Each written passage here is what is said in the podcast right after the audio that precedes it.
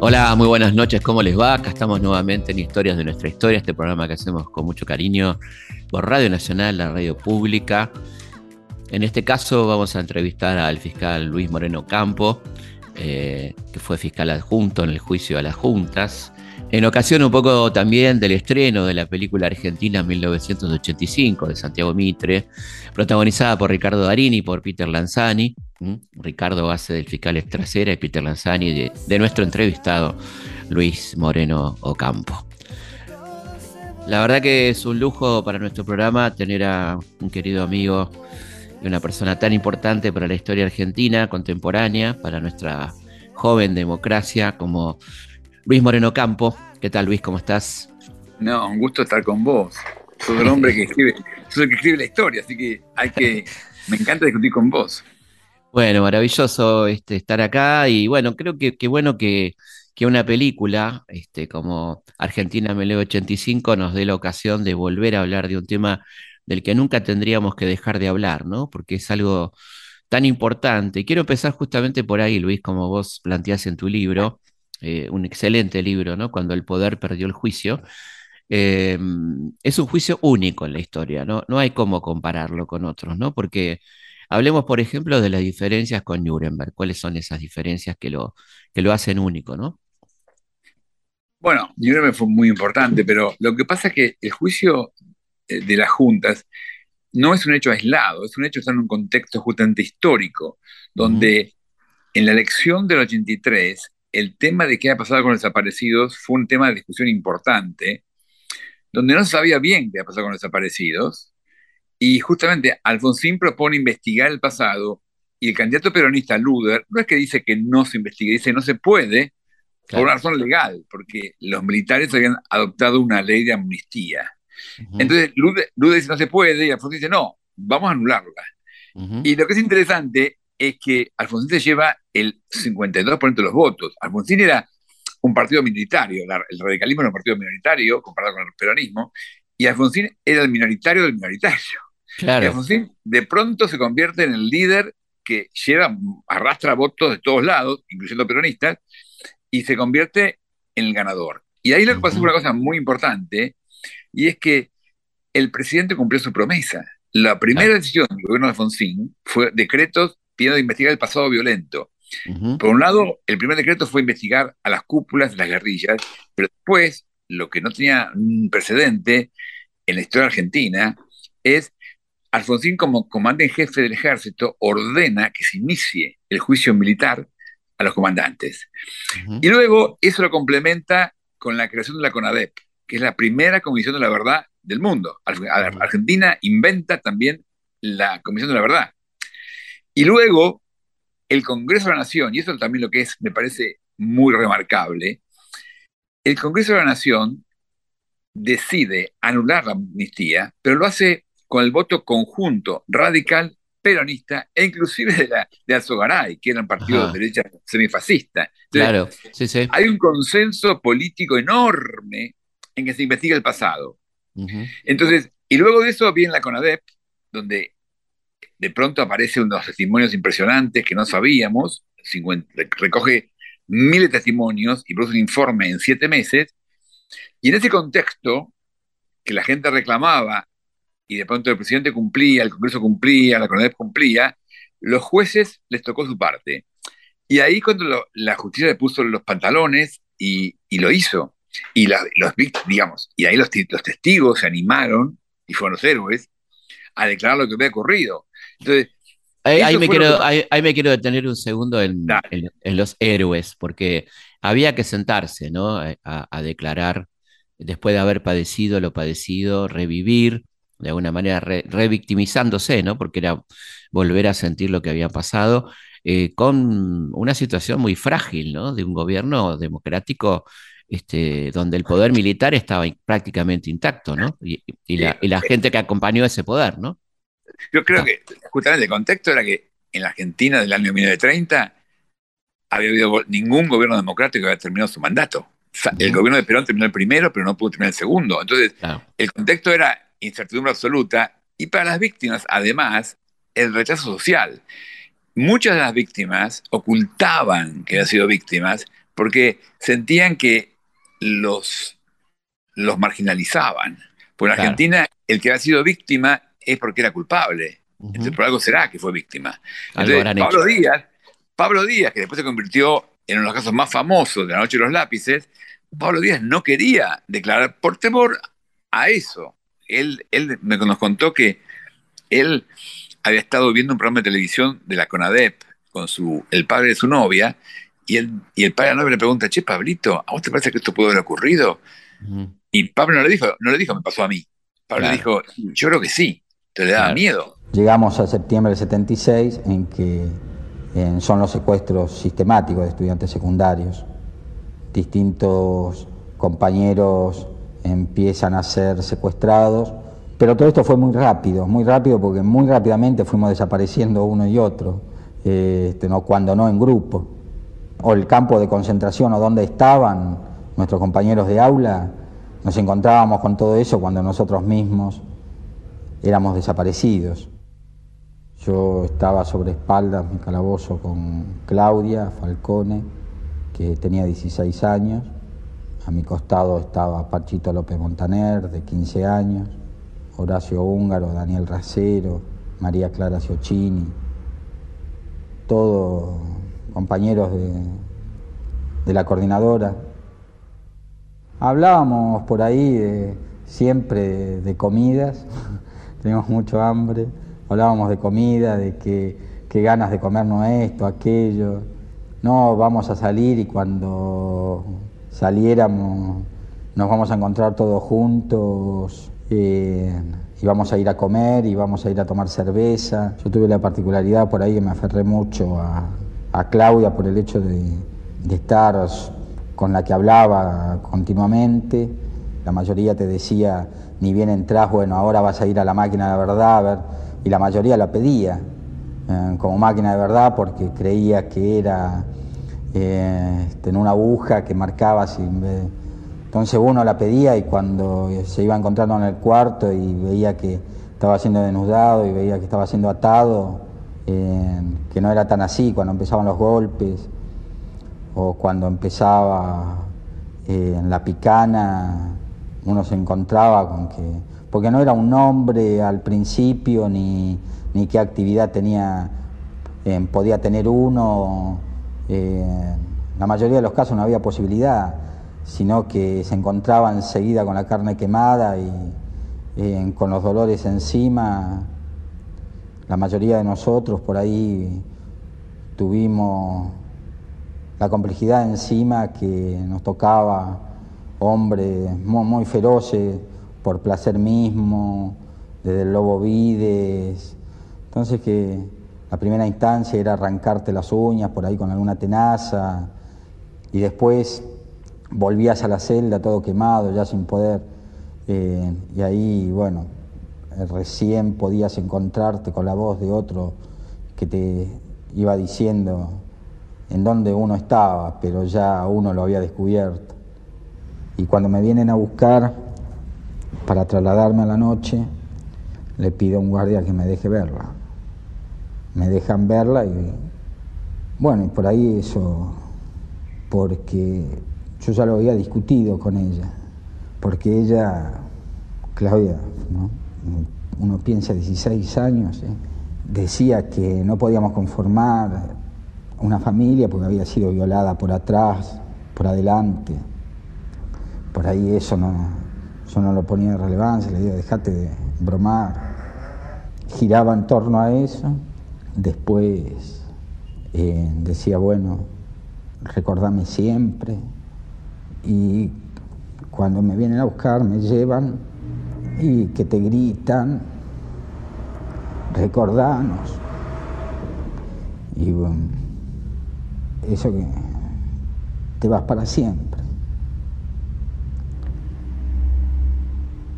Es terrible porque uno piensa que todavía están con esa tortura, que están libres. Este, yo lo denuncié a cada uno de ellos.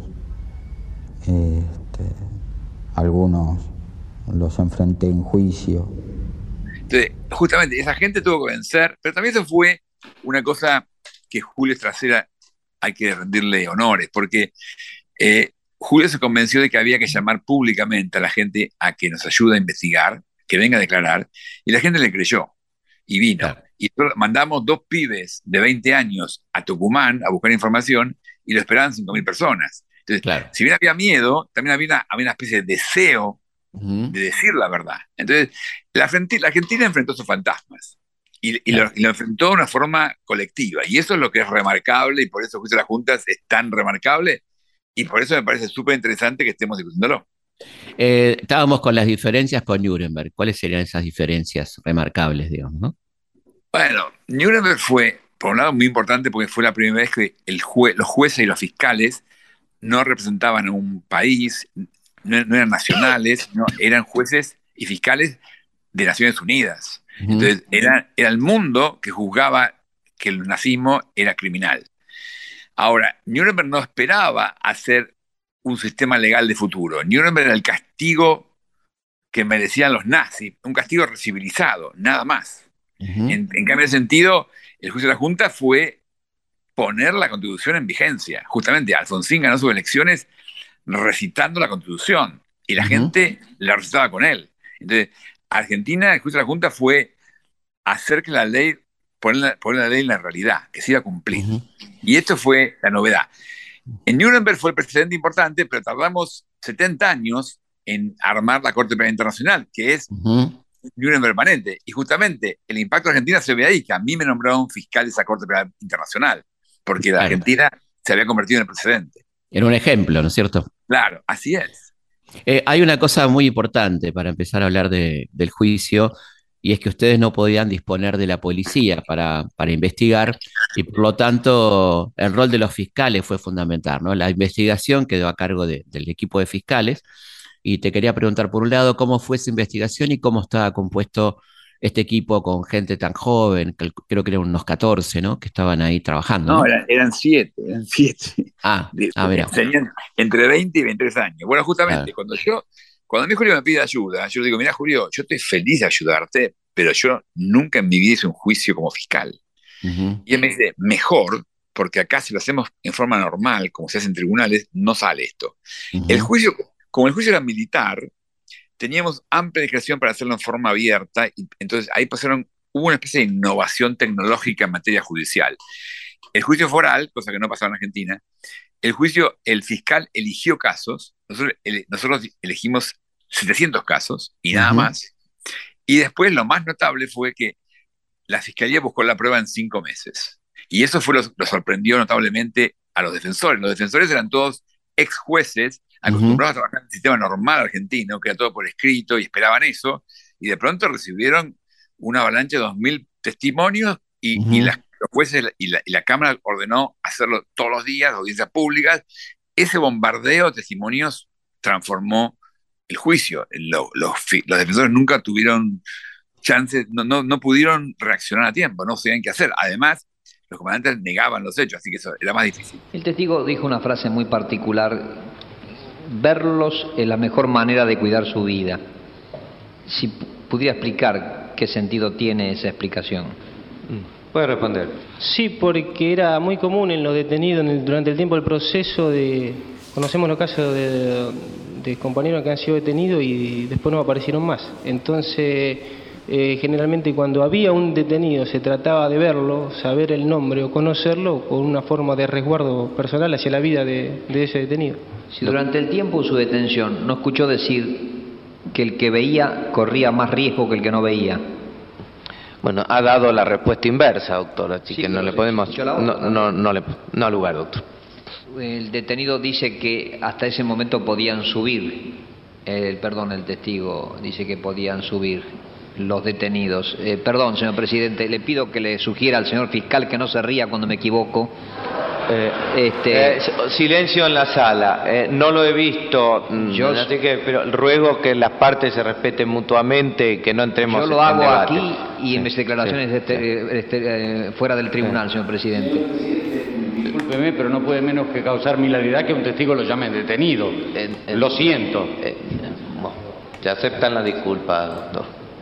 Y eso hicimos, la verdad que fue muy, eso fue muy interesante porque básicamente lo que hicimos fue, hagamos, hagamos un equipito de siete jóvenes, muy jóvenes, que llamaban a las víctimas, les preguntábamos por los testigos que tuvieran, por los documentos de, por, hechos en aquella época, la mayoría eran habeas corpus o denuncias por privación de libertad que se habían formulado en los 76, 77, que decían lo mismo que en el 85.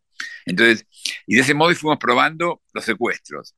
Los que sobrevivieron nos probaron las torturas y luego encontramos, como no quisimos acusar por desaparecidos, pues no había un tipo penal de desaparecidos y no podíamos mostrar que estuvieran muertos, no queríamos, no queríamos dar un paso en falso, decir, mira, esta persona está muerta y resulta que aparecía. Lo que hicimos fue mostrar homicidios de personas que estaban presas y los militares las presentaban como que hubieran sido muertas en un enfrentamiento. El ejemplo, Margarita Belén, el Chaco, o Fátima, donde las supuestas víctimas de enfrentamiento tenían todos un brazo en la cabeza. Entonces, eh, eso, fue, eso fue lo que logramos armar en un momento insólito, porque había que, el problema que teníamos era que no podíamos usar la policía, no sabíamos quiénes habían secuestrado los secuestradores, no sabíamos cuál era la conexión entre los secuestradores y los comandantes. Y eso es lo que tenemos que probar. Aclaremos por qué no podían usar la policía, ¿no? Bueno, la policía ha sido parte del proceso de, del proceso de represión, así que no podíamos confiar en que los policías fueran a ser independientes para trabajar con, nosotros y acusar a otros policías. Entonces, teníamos que con nosotros. Claro, y eso fue una tarea, me imagino, impresionante, ¿no? Ciclopia, de, hacer esa investigación. eso fue apasionante, pero la verdad que desarrollamos un know-how distinto, que era basar la investigación en las víctimas. Las víctimas nos, contaron su testimonio. Cuando Pablo Díaz le dijimos que si quería declarar, él dijo, déme unos días para pensarlo, y después nos llamó y nos dijo, mi familia me apoya, yo voy a declarar, y mis dos tías que estaban conmigo en la casa cuando me secuestraron también. Y hablé con el vecino, entonces nos dio el nombre del vecino, el vecino también. Entonces, las víctimas nos daban los nombres de las personas que nos habían visto, los llamábamos, y así fuimos armando una prueba a partir de las víctimas. Y es por eso la CONADEP fue tan importante, porque la CONADEP es la que nos dio la, información básica sobre quiénes eran las víctimas. Cuando yo pasé, yo dije Ángel Bustelo, el tipo dijo, peligroso ideólogo de la subversión. Y otro dice, a este viejo lo quemamos esta noche. Yo dije, la puta. Esa fue la entrada. pero no solamente eso, entramos y empezaron las patadas y los sopapos uno de este lado y otro de otro. Saltábamos de un lado. A mí me habían dicho, tenés cuidado no caerte, porque si te caes al suelo, ahí te hacen. Entonces yo me agarraba, qué sé yo, la cosa que hacía para, no llegar a caerme al suelo. Hasta que finalmente a cada uno lo mete en una celda. No quiero decir meter esa celda. Yo lo único, mire, estaba transpirado, sucio, eh, convertido en la última pintada. Y yo lo único que decía en esa pieza, una sola palabra, increíble, increíble. Y lo sigo diciendo, increíble que esas cosas hayan sucedido en mi patria y no deben suceder más. Una cosa que nombraste recién y que es muy importante es el tema de los habeas corpus, ¿no? Que eran eh, miles y miles, ¿no? Rechazados permanentemente, ¿no? Claro. Bueno, eso fue parte, sí, contamos, contamos más de 15.000. Entonces, teníamos justamente eh, había muchas razones para pensar que, para mostrar que no se podía inventar la prueba. Una de las cuales era que lo que decían los testigos en el 85 era lo mismo que decían los expedientes que se habían realizado en el 77 y 78, cuando era peligroso hacer una vez corpus, ¿no? Entonces, teníamos, confirmábamos los hechos de esa forma y además la cantidad de habeas corpus que había y que fueran todos en todo el ancho del país, en diferentes lugares por muchos años y que nunca se resolvió nada, nos daba otro indicio fuerte de lo que ha pasado. Igual, la verdad que en la justa junta conseguimos pruebas irrefutables. Conseguimos, yo a veces pienso, vos pensás, conseguimos la declaración testimonial del presidente de Francia, Valéry Giscard d'Estaing, que decía que Macera le había ido a ver para decirle que le iba a contar qué ha pasado con las víctimas francesas, y él le dio un papelito que decía, este es responsable de este, este es responsable de este. Por supuesto, Macera también hacía trucos, porque Macera reconocía que las monjas francesas, a las que habían sacado una foto con un cartel de montoneros atrás, pretendiendo que eran los montoneros los que habían secuestrado, y en realidad estaban en la ESMA, pero Macera en lugar de decir la ESMA, dice que el responsable del secuestro de las monjas era el primer cuerpo de ejército. Y en realidad formalmente era cierto, porque la ESMA dependía formalmente del primer cuerpo de ejército. Entonces, teníamos una confesión de Macera hecha al presidente de Francia que nos da su testimonio y nos, nos acompañó el documento que Macera mostraba. Y teníamos unos 30 casos, así, con documentos escritos reconociendo el secuestro o devolviendo el cadáver. Lo demás era toda esta prueba muy fuerte de testimoniales y pruebas documentales de que eso había ocurrido. Eso fue la prueba. Y después conseguimos también una cosa que es una de las órdenes de los comandantes en la provincia de Buenos Aires que mostraban cómo, si bien no decían que había torturado y matar, mostraban la cadena de mando, mostraban cómo estaba organizada la cadena de mando, y eso era muy importante. Y llamamos a declarar a los comandantes de zona y subzona, y todos reconocían que daban informes a los comandantes generales, y todos reconocían que las cadenas se cumplían. Y teníamos probado que en la ESMA, en, comisarías, en Campo de Mayo, en lugares militares, tenían centenares, a veces miles de personas secuestradas. Entonces, probamos todo eso en el juicio de las juntas. ¿Cómo, ¿Cómo se seleccionaron los 700 casos? Digamos? ¿Cuál fue el criterio de selección de los casos testigos? Digamos, ¿no? Bueno, el primer criterio fue los mejores probados. Justamente, los casos con documentos, los casos con mucha prueba. El segundo criterio fue casos en todo el país porque queríamos mostrar la dispersión, que no era una actividad de Suárez Mason en, la capital federal, que era lo mismo en Córdoba, lo mismo en Mendoza, en todo el país. Después, años, que fueran hechos que hubieran ocurrido 76, 77, 78, 79, 80. Llegamos hasta el 80. Después del 80, aparentemente se desmontó el sistema, pero tuvimos casos hasta el 80. Y después también buscamos por cada fuerza, porque vimos que los jueces nosotros creíamos, y es una fuerte convicción trasera, que la Junta entera era responsable por cada hecho, porque habían actuado en concierto. Pero los jueces, la defensa, la defensa fundamental de los, de los de las acusados fue que cada fuerza era responsable de sus hechos. Y los jueces, por alguna razón, tomaron esa defensa y nosotros imaginamos que eso podía ocurrir. Entonces también le dimos a los jueces casos de cada fuerza. Y teníamos entonces caso de la Fuerza Aérea, caso de la Armada, era más fácil la Armada porque estaba la ESMA, que era muy grande, y, y caso del Ejército. El Ejército era el que tenía responsabilidad primaria, así que era básicamente responsable de lo que había ocurrido. Claro, ahí, ahí ya está establecida esta cuestión que, que una de las cosas fundamentales es eh, lo del plan sistemático, ¿no? Que esto era un plan sistemático organizado desde el Estado y no la acción de, digamos, autónoma de, de grupos de loquitos, ¿no? Bueno, esa era la excusa de Videla de Macera.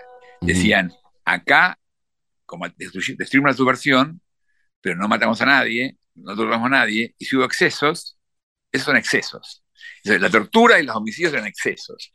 Y el juicio justamente complementó, la Comandadet mostró lo que le había pasado a las víctimas individuales. El juicio de las juntas complementó esa información mostrando la estructura organizativa que dieron los comandantes a los crímenes.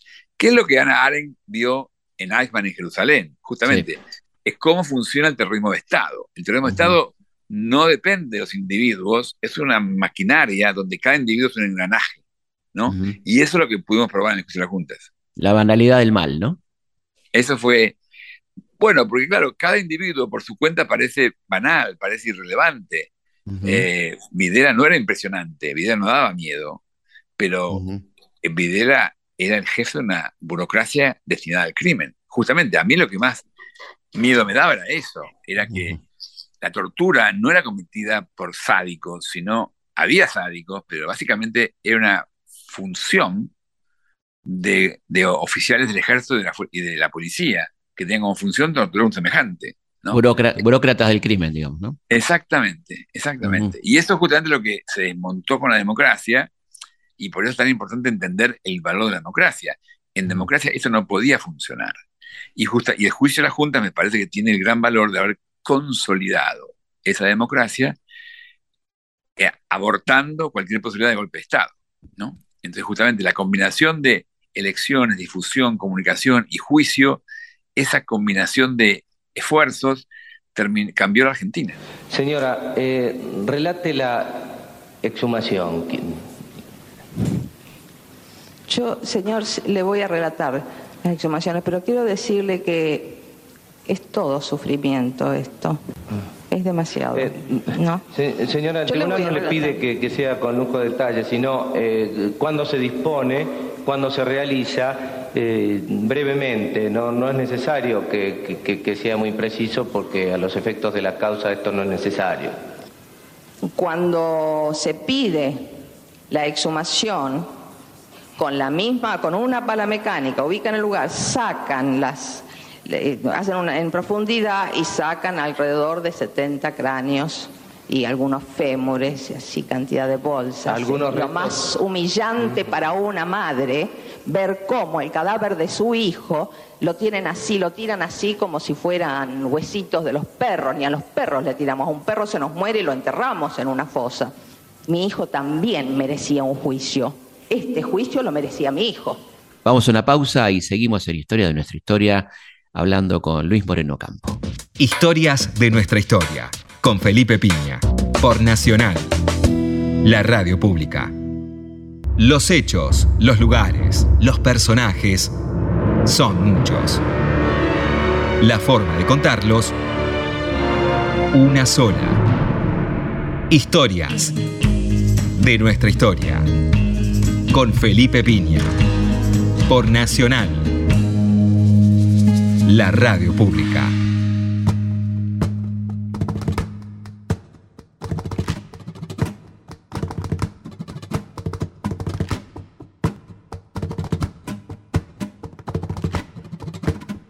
Seguimos en Historia de nuestra historia. Bueno, quería comentarles que el miércoles 19 de octubre, eh, a las 20 horas, en el Teatro Coliseo, estaremos eh, nada más y nada menos que con el amigo Rebord haciendo historia. Un encuentro histórico. que bueno, dos personas a las que nos gusta mucho la historia y nos pareció lindo juntarnos. A partir de la entrevista tan, tan interesante que tuvimos en el método, surgió la idea de hacer algo juntos y esto se va a concretar el miércoles 19 de octubre en el Teatro Coliseo. Ahí van a poder conseguir las entradas por Ticketek eh, y le vamos a ir contando algunos detalles, pero más que nada creo que va a operar el factor sorpresa que siempre es interesante. Le damos las vías de comunicación, como siempre, la más importante, nuestro mail, consultaspigna.gmail.com, que está explotando, están llegando, eh, la verdad que hermosas cartas, este, digo carta porque me encanta la palabra carta, no la quiero, no la quiero dar por muerta, ¿no? Este, decir mail es más frío, pero algunas son cartas realmente porque nos cuentan historias hermosas de, dónde viven, qué hacen, gente desde Francia, de Noruega, de Finlandia, Nueva Zelanda, de bueno, de muchas partes del mundo nos van contando su vida, qué hacen cuando escuchan el programa, qué están haciendo. Así que muchísimas gracias, sigan escribiéndonos a consultaspigna.gmail.com. Felipe Piña hace historias de nuestra historia por Nacional AM870, la radio pública.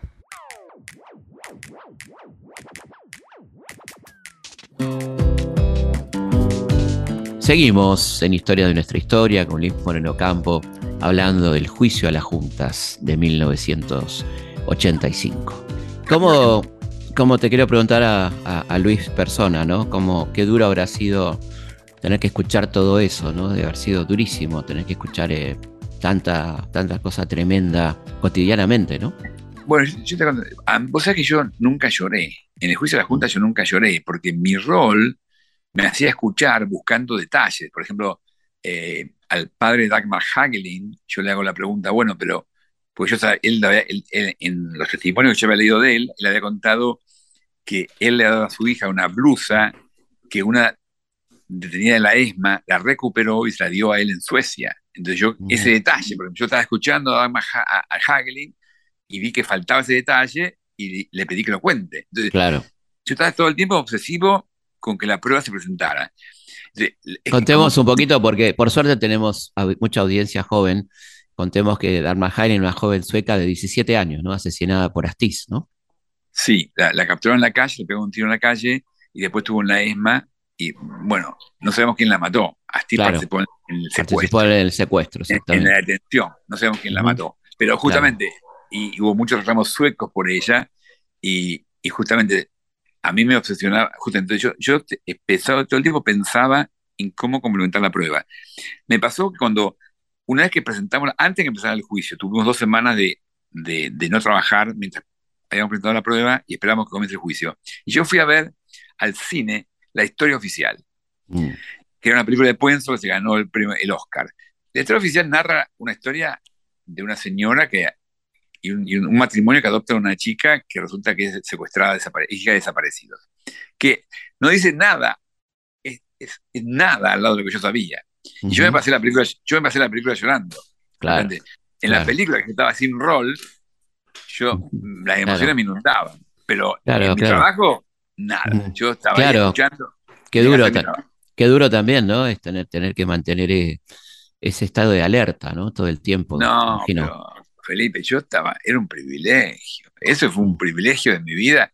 Mira, yo me acuerdo cuando yo le este, hicimos el alegato final, que estábamos a una a un metro y medio de Videla, de Macera, yo sentía eso. Yo mm. hablo en nombre de todos los argentinos. Claro, claro. Era un privilegio, era un privilegio, me sentía un privilegiado, que yo eh. podía decirles en la cara a esta gente lo que habían hecho.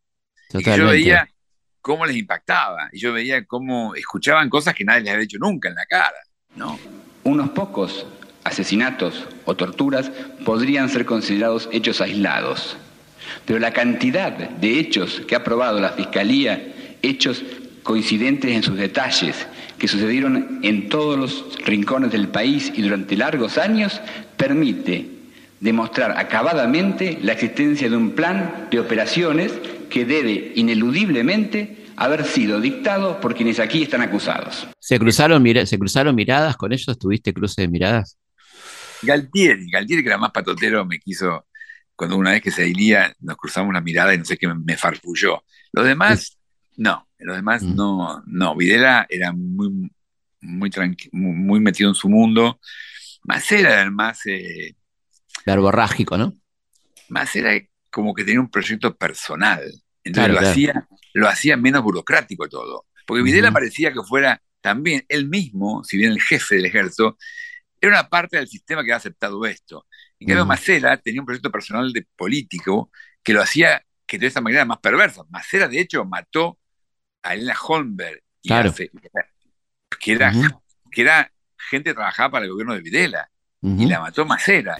Emilio Eduardo Macera de lo que se ha oído, resulta que usted está acusado de los siguientes delitos. 83 homicidios calificados, 523 privaciones ilegales de la libertad calificada, 267 aplicaciones de tormento, 102 robos agravados, 201 falsedades ideológicas de documento, 4 usurpaciones, 23 reducciones a servidumbre, una extorsión, 2 secuestros extorsivos, una supresión de documento, 11 sustracciones de menores, 7 tormentos seguidos de muerte. No he venido a defenderme Nadie tiene que defenderse por haber ganado una guerra justa. El tipo era, era, un, era más allá de la maquinaria de terror, eh, era personal.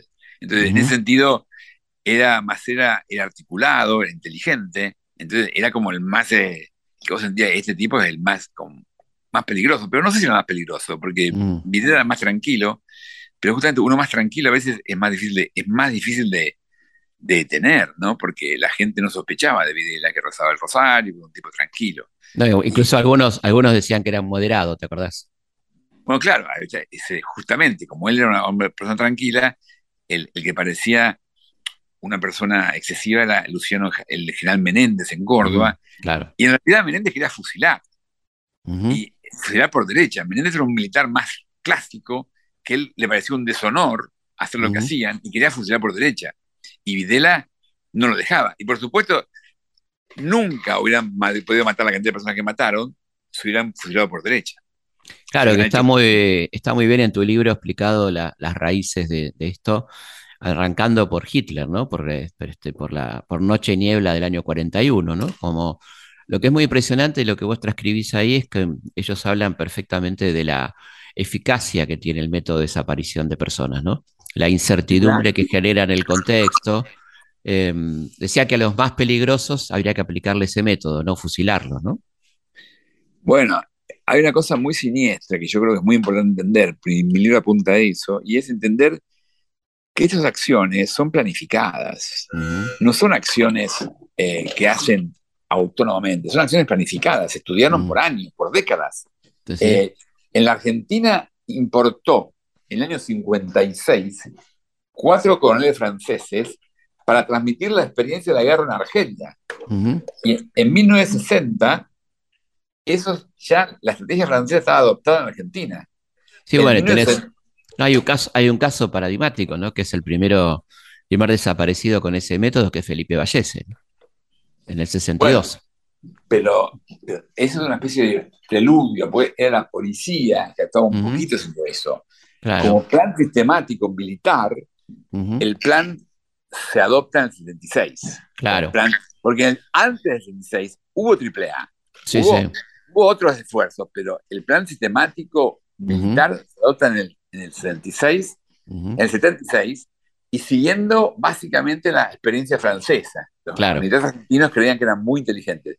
¿Sabes lo más notable? Lo que a mí me alucina es que en el 2006 Estados Unidos adoptó una estrategia que llaman contrainsurgencia, siguiendo las enseñanzas francesas, las mismas enseñanzas francesas de, los 60 en Argelia. bueno, vos sabés, que, vos sabés que el general Azurecé, que era uno de los que vos nombraste, que estuvo acá, eh, después se fue a, West Point a entrenar a la gente que iba a Vietnam, ¿no? Es un detalle muy interesante. Sí, pero lo, más, a mí me alucina que Petreus, Petreus basa su plan contra la insurgencia en un coronel Galula, que es un coronel francés, que explica la guerra en Argelia. Tal cual. Y lamentablemente no vieron la batalla de Argelia, la película, porque la película de la batalla de Argelia muestra que, más allá de que hayan triunfado en lo que consideran militarmente, perdieron la guerra. Totalmente. Y esto es lo que no termina de entender. gran película, gran película de, Gilo Pontecorvo, ¿no? Una película extraordinaria.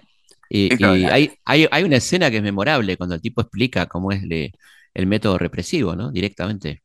Efectivamente. Bueno, e, ese fue el modelo que siguió Argentina y el modelo que siguió Estados Unidos. Claro.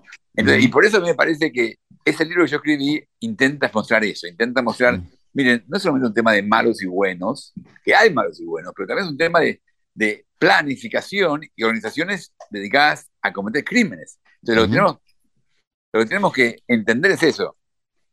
Tenemos que entender eso, que no, no basta poner gente presa. Tenemos que, tenemos que cambiar, transformar la planificación que promueve crímenes. Claro, el reformateo también, ¿no? Que, hubo de Argentina en aquel momento fue, fue muy impresionante. Y una de las cosas que también demostró el juicio es que esto no fue una guerra, ¿no? Que, era un poco el argumento de ellos. Bueno, pero esa es la semántica, porque como dijo bien Julio Trasera, eh, o son crímenes ordinarios porque esto no fue una guerra, o si fue una guerra son crímenes de guerra.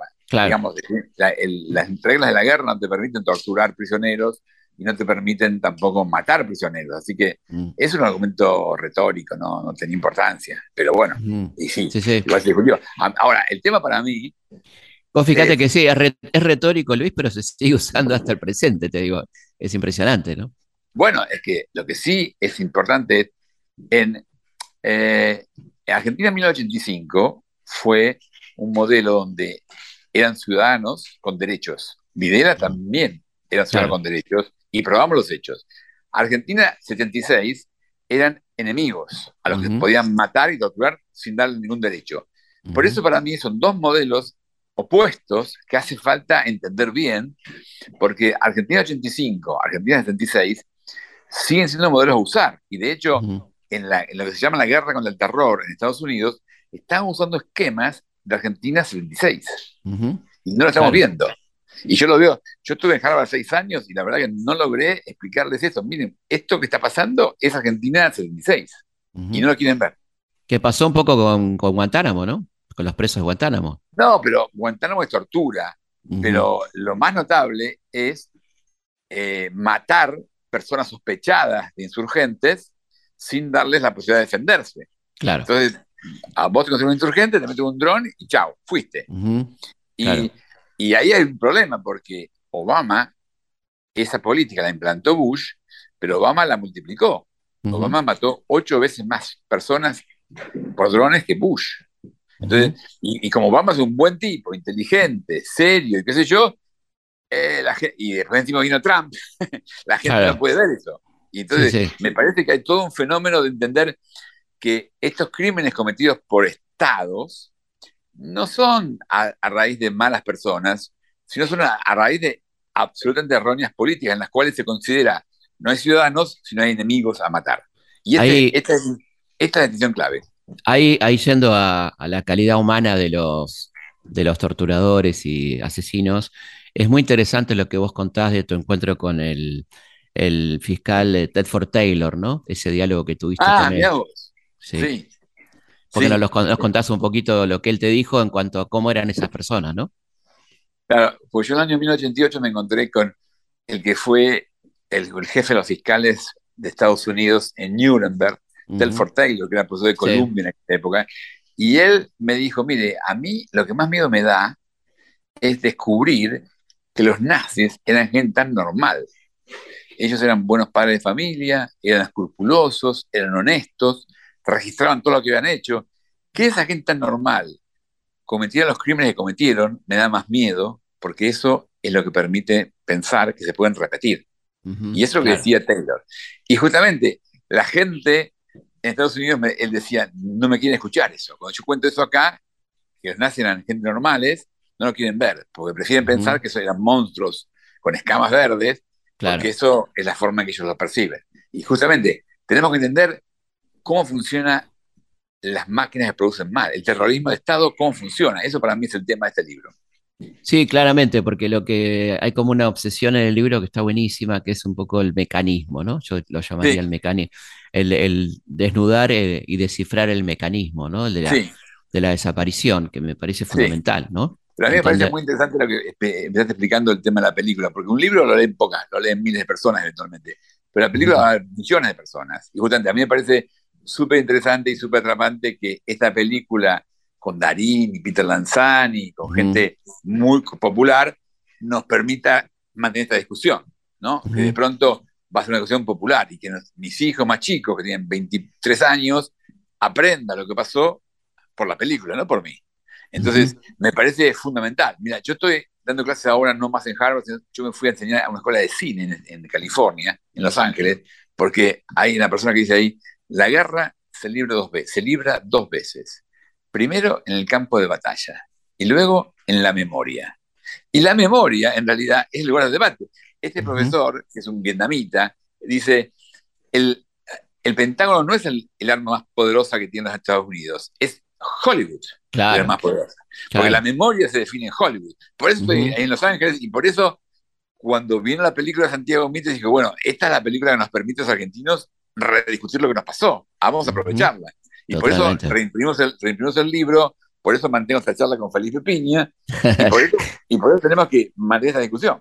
Absolutamente, absolutamente. También te quería preguntar en, en torno a, cómo fue para vos el tema de amenazas o cómo fue aquel momento del 85.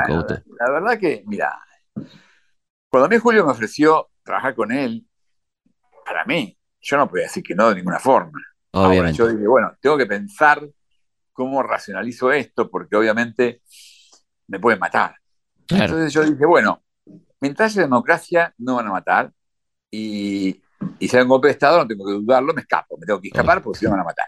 Ahora, yo cada día cuando daba arranque a mi auto, pensaba, bueno, ahora me una bomba, explota. No, no explotó, me voy, sigo. Cada día pensaba eso, pero iba a trabajar. La verdad que teníamos tan, tal sensación de que el rol que teníamos era único que no nos importaba. No creíamos que iba a matar, sino, no pensábamos en eso. Pero hubo episodios, digamos, de amenazas concretas y ese tipo sí, amenazas Había, amenazas había todo el tiempo. Justamente creo que la película muestra cuando Judith, que era una chica que tenía 21 años en aquella época, le dice, no, no, mira, acá las amenazas se basan de 8 y media a 10 y media, ya está. Entonces, eh, ya no te chiste la historia. Claro, claro, totalmente. ¿Y cómo, cómo, cómo fue el momento de la... Primero, cómo se preparó el alegato y, cómo fue ese momento tan, tan luminoso, ¿no? Que te tocó protagonizar o coprotagonizar, ¿no? Ah, bueno, eso fue, sí, eso fue el final hay que muy bien. Dividimos los temas con Julio justamente como los comandantes acusaban que esta era una especie de venganza guerrillera, Julio decidió que él empezaba hablando de la guerrilla, del, como, como el contexto. Claro. Para explicar, mire, eh, para explicar el contexto y para explicar justamente la diferencia de una guerrilla con el terrorismo de Estado. la respuesta imposible que el Estado no puede dar el terrorismo de Estado. Este juicio y esta condena son importantes y necesarios para la nación argentina que ha sido ofendida por crímenes atroces. Su propia atrocidad torna monstruosa la mera hipótesis de la impunidad, salvo que la conciencia moral de los argentinos haya descendido a niveles tribales, nadie puede admitir que el secuestro, la tortura o el asesinato constituyan hechos políticos o contingencias del combate.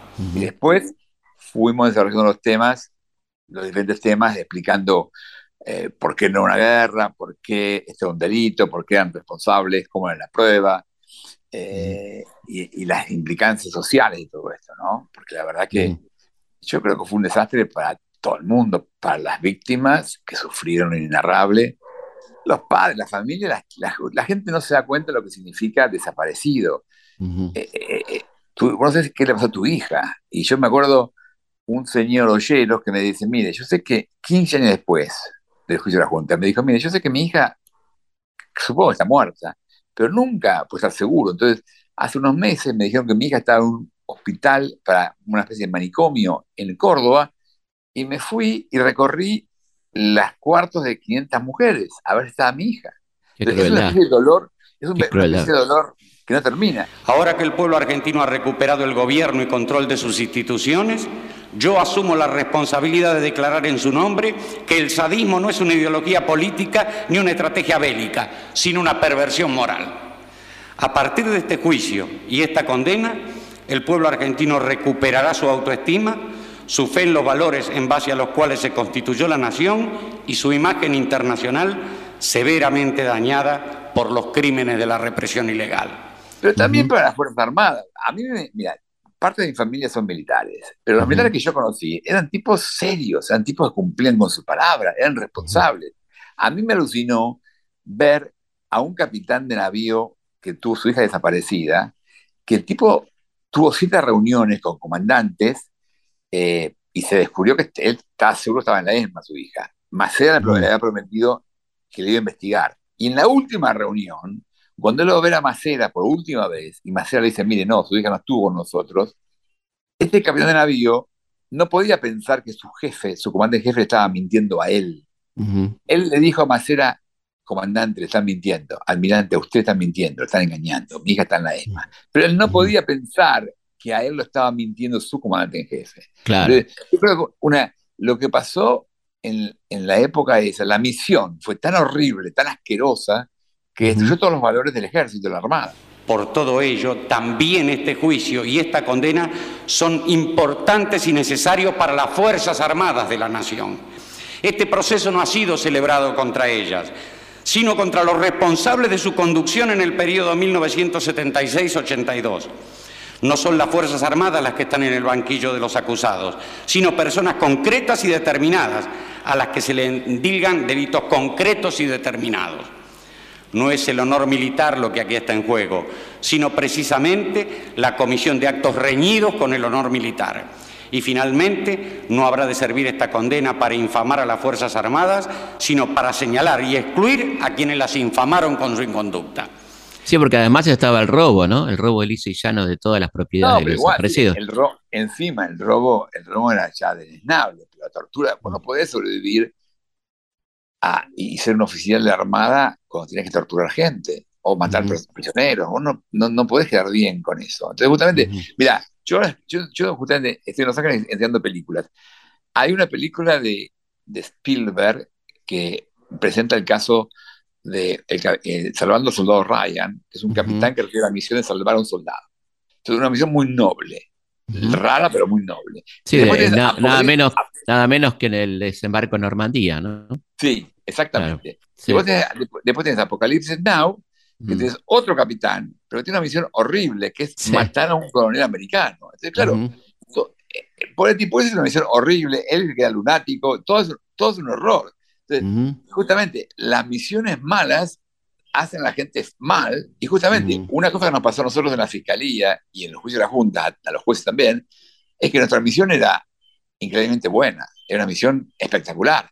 Entonces nosotros fuimos, simplemente cumplimos nuestro rol, pero fue un rol buenísimo que nos dieron. Así que eh, eso nos transformó a todos en, hacer una cosa muy buena y estábamos todos comprometidos a eso. Bueno, y, faltaba la, parte emotiva, ¿no? Cuando, cuando leíste la, cuando se leyó la sentencia, ¿qué te pasó? ¿no? Ah, digamos, primero el alegato, ¿no? no, el alegato, la... verdad que fue muy interesante poder hacer eso, fue muy bueno. Y, bueno, la sentencia fue culminar ese esfuerzo. Fue, fue, sentir que hemos hecho lo que teníamos que hacer. El deber cumplido. Muy bueno. ¿Cómo te fuiste esa noche a tu casa después de, eso? Muy bien, muy bien. Cansado, pero, cansado, pero muy bien. Habíamos hecho lo que teníamos que hacer. Impresionante, ¿no? La, verdad que hay, una, hay, hay aspectos eh, muy interesantes. El libro, la verdad que es muy recomendable, eh, cuando el poder perdió el juicio.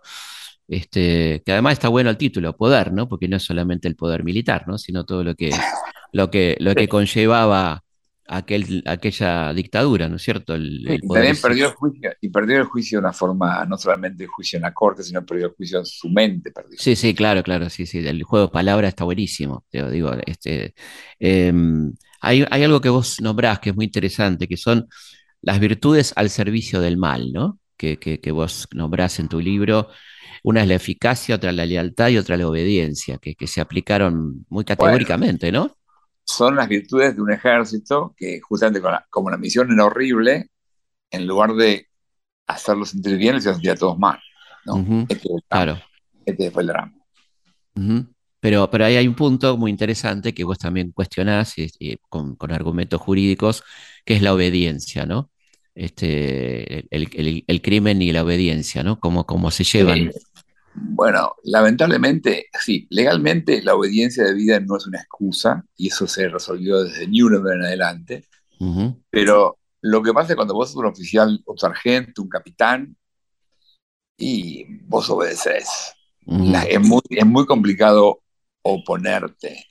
Vas, Vos estás, preparado para, para, estás enseñado, sos una especie de persona que está entrenada en obedecer. Entonces, por eso es tan complicado que los comandantes aprueben planes ilegales, porque destruyen todo el ejército. Es así. Y por eso es tan importante que eso no se repita más. Y por eso es tan importante evitar que eso ocurra en otros países también. Bueno, Luis, la verdad que te agradecemos mucho tu tiempo y bueno, tu compromiso histórico con, con este tema. Y estamos ansiosos por, por, ver la película, que ojalá que, como bien decís, mantenga el debate sobre este tema, la memoria tan importante de esto que donde la Argentina fue este, etapa eh, eh, positivamente en todo el mundo por un hecho sin precedentes realmente, ¿no? Sí, espero. Yo, vos sabés, yo no la vi la película, así que mm. vamos a ver. Y, a partir de ahora yo me reencarné en Peter Lanzani, lo conozco más, lo que haga, lo que haga es lo que yo soy. Así que claro, espero, que espero, que esté bien. Cualquier cosa, la culpa, cualquier cosa la culpa la tiene Peter Lanzani. No, no, la tiene Santiago Mitre. un, abrazo, un abrazo. enorme, muchísimas gracias. ¿eh? Un abrazo grande. Por estas consideraciones, acuso a los aquí procesados por los delitos que han sido objeto de calificación. Señores jueces, quiero renunciar expresamente a toda pretensión de originalidad para cerrar esta requisitoria. Quiero utilizar una frase que no me pertenece, porque pertenece ya a todo el pueblo argentino. Señores jueces, nunca más. Silencio en la sala. Estamos llegando al final de este programa, espero que lo hayan disfrutado. Eh, un tema duro seguramente, pero fundamental para nuestra memoria. Nos volvemos a encontrar como siempre aquí en Historias de nuestra historia el próximo viernes a las 22 por Radio Nacional, la radio pública. Silencio en la sala. Historias de nuestra historia.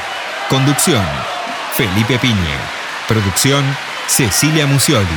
Archivo, Mariano Faín. Edición, Martín Nesuti. Tantas veces me mataron, tantas veces me morí, sin embargo estoy aquí resucitando. Pero si estoy a la después, se la mano con puñal, porque me mató tanto.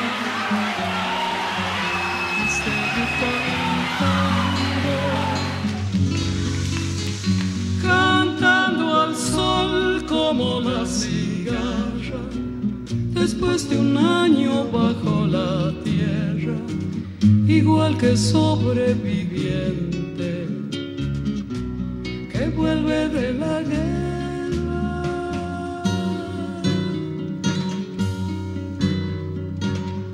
Tantas veces me borraron, tantas desaparecí. A mi propio entierro fui sola y llorando. Hice un nudo en el pañuelo, pero me olvidé después que no era la única vez. Y seguí cantando,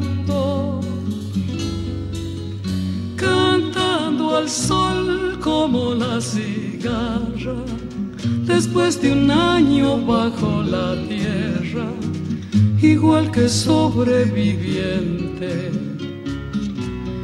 vuelve de la guerra.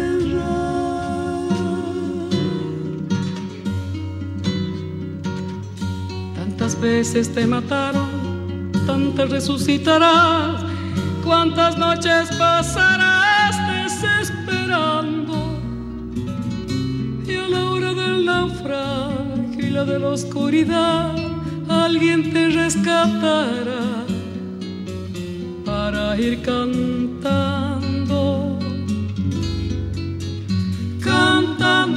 sol como la cigarra, después de un año bajo la tierra, igual que sobreviviente que vuelve de la guerra.